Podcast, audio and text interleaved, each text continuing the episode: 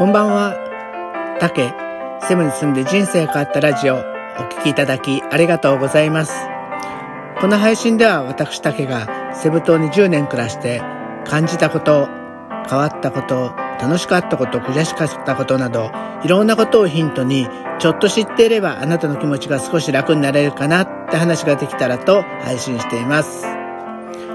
セブのことだけでなく、日常で感じること、将来の夢や希望など、ちょっと元気になれるビタミン剤を目指しています。今日は記念すべき第69回です。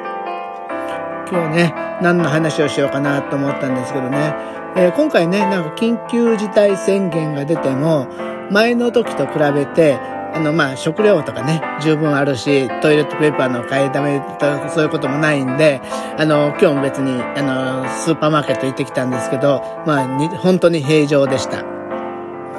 まあ、4月すごかったですよね。たくさん買い、買いだめとかあったりしてね、もう本当に今なくなったものとか多かったです。今日はね、そんな、ただフィリピンのスーパーマーケットの話をしようかなと思ってました。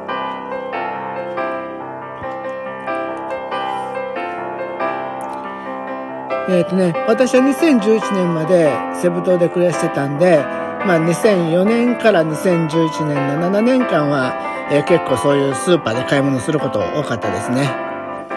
で、日本と違うところがちょちょこちょこあって、それが面白かったんで、それを紹介しようと思うんですけど、私が行ってたスーパーは、あの、ショッピングモールの中に入って、ある、えー、グロッサリー、あの、食料品売り場、生鮮売り場みたいなところによく買い物行ってました。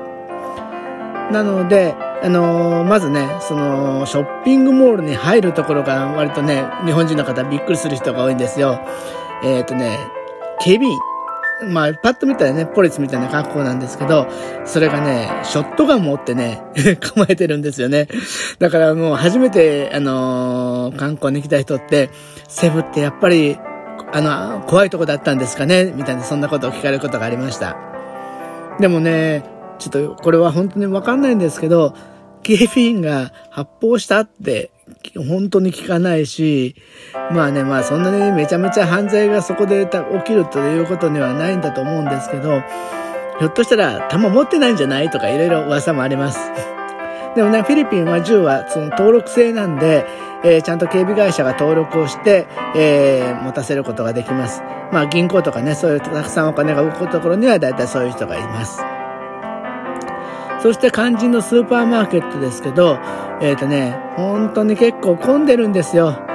やっぱりフィリピンの人ってなんかやっぱり買い物好きなのかわかんないですけど、本当に食料品とかいうことはね、たくさんたくさんの人で、あの、混んでます。しかもなぜ混むかっていうと、レジが混むんですよ。レジも、のんびりなんですね。もうどんなに長い列になってても、レジのキャッシャーのお姉ちゃんは、あの、マイペースで、時々、あの、キャッシャーに二人ぐらい、あの、いるんですけど、そんな人とおしゃべりしながらやったりとか、えー、この、スキャンして通すのも、スキャンのところがわかんないとじーっとどこかな、どこかなって、ね、全然焦らずに探してるんですよね。だから結構混んでました。でね、あとそれともう一つ混んでる原因は、結構ね、まとめ買いをする人も多いんですよ。あの、フィリピン人ってちょっとその、お金を出すのが抵抗あるから、バラで買うっていうのも多いんですけど、もうスーパーはね、たくさんまとめ買いをするんですね。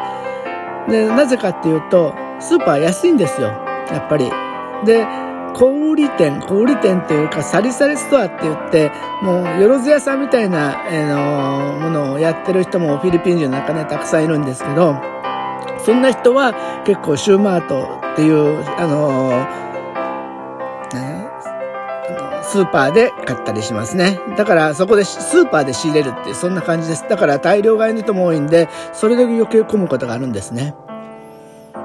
で、何よりも結構一番ね、私がびっくりしたのは、まあ今はね、最近行くと全然そんなことはないんで、もう変わってしまったシステムなんですけど、私がいた2011年ぐらいまでは、日本だと、あの、レジは、えー、レジの店員の人が、えー、カゴから出して、その、ね、値段を売って、詰めるのは、袋に詰めるのは私たち自身で詰めるじゃないですか。フィリピンは反対なんですよ。レジのところで自分が出して、あの、値段を売ってもらって詰めるのは店員さんが詰めるんですね。これなんでかなって思ってたら、なんでだと思います？これは、